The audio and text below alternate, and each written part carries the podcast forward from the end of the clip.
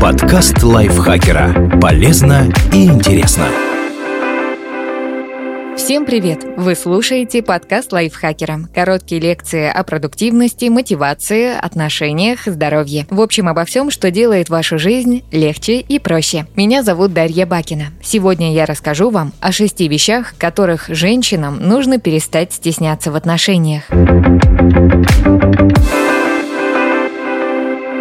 Пока мир стремится к инклюзии, естественности и преодолению дискриминации, на интернет-форумах, офисных кухнях и домашних посиделках со старшим поколением продолжаются дебаты о том, что должна или не должна делать женщина, чтобы не убить желание у партнера. Собрали самые спорные предметы таких обсуждений, чтобы заявить «не переживайте, это нормально». Не идеальная эпиляция. Реклама долгие годы проталкивала в массы моду на абсолютную гладкость кожи. Индустрия взрослого контента тоже внесла свою лепту. Ролики, где актрисы снимаются в естественном виде, даже выделяют в отдельную категорию. Полное отсутствие волос на теле постепенно стало восприниматься как критерий сексуальности, а их наличие как признак неухоженности и нечистоплотности. Если эстетика исключительно дело вкуса, то гигиену стоит обсудить отдельно. Нет никаких медицинских показаний к удалению волос в интимной зоне. Более того, у таких процедур бывают неприятные последствия вроде контактного дерматита и риска подцепить инфекцию. Для поддержания чистоты достаточно регулярного похода в душ. Брить или не брить, здесь каждый волен решать сам. Если удаление волос входит в вашу бьюти-рутину, но по какой-то причине именно сейчас эпиляция не идеальна, не стоит смущаться. А от неуместных шуток и шейминга со стороны партнера помогает напоминание. В обидный квест по поиску недостатков внешности можно играть вдвоем. Только отношения это никак не укрепляет. Здоровый аппетит. Наверняка вы слышали шутки о том, как девушки заказывают в ресторане салатик, а после свидания с наслаждением уплетают гуляш дома. С романтическими ужинами все действительно непросто. Выбор блюда может быть продиктован страхом показаться обжорой. Традиционно мужской едой считается мясо, жирная и тяжелая пища, а женской – овощи, фрукты и десерты. Здорово, когда девушка заказывает салат, потому что действительно хочет овощи. Хуже, если она голодна и способна расплатиться за свой стейк, но жует жует зелень, пытаясь произвести хорошее впечатление. Если конфетно-букетный период давно позади, а смущение осталось, то это тревожный сигнал. Навязчивые мысли о том, насколько уместно съесть вторую котлету, если у партнера в тарелке их тоже две, при плохом раскладе могут обернуться расстройством пищевого поведения. Выбирать здоровую еду, заниматься спортом, следить за весом нормально и правильно. Но если время от времени хочется побаловать себя ведерком крылышек или залить бургер газировкой, это точно не повод сомневаться в своей привлекательности. Тампоны и прокладки.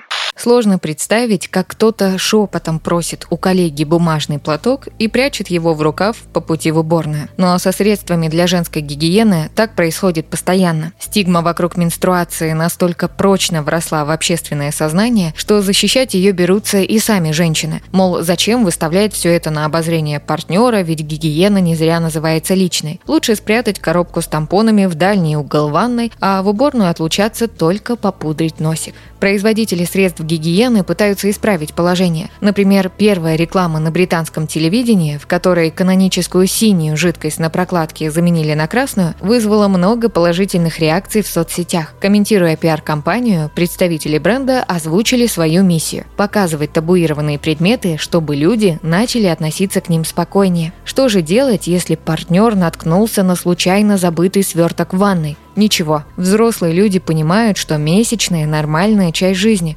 Они могут быть обильными, болезненными, нерегулярными, но уж точно не стыдными. И средства гигиены, которые в этот непростой период помогают женщине продолжать работу и дела, заслуживают как минимум такого же нейтрального отношения, как ватные диски или бумажные полотенца. Звуки и запахи из уборной.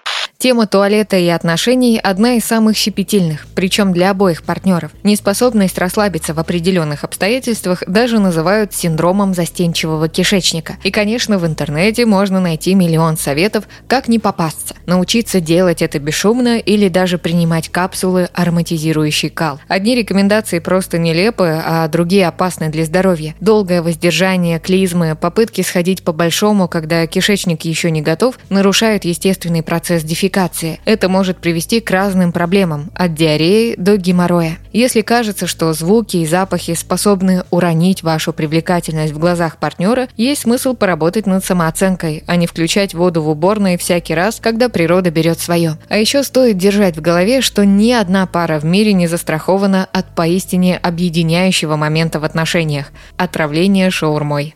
Удобное нижнее белье.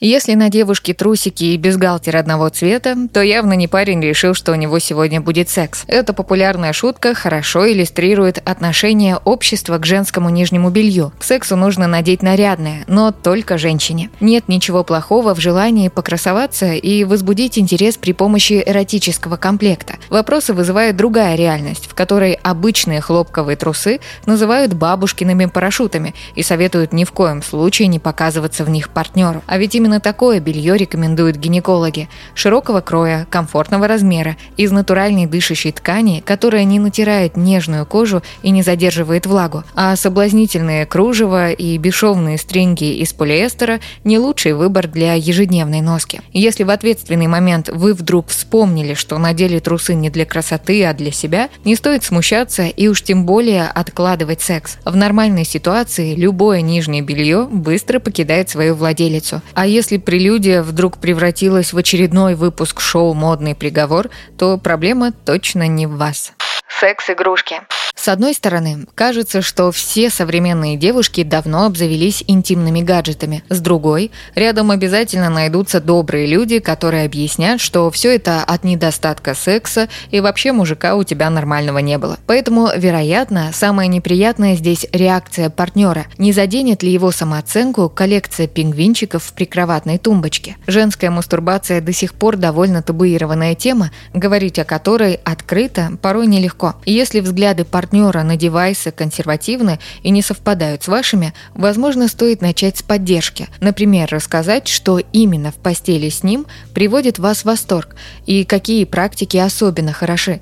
Затем спокойно и доброжелательно объяснить. Игрушки не замена живому человеку, ведь даже самый технологичный гаджет не способен на эмоции и тактильный контакт. Попробуйте договориться о том, что из ассортимента интим-товаров приемлемо для обоих. Наверняка в спальню получится захватить массажные свечи или съедобные лубриканты, а игрушки останутся для самостоятельных практик.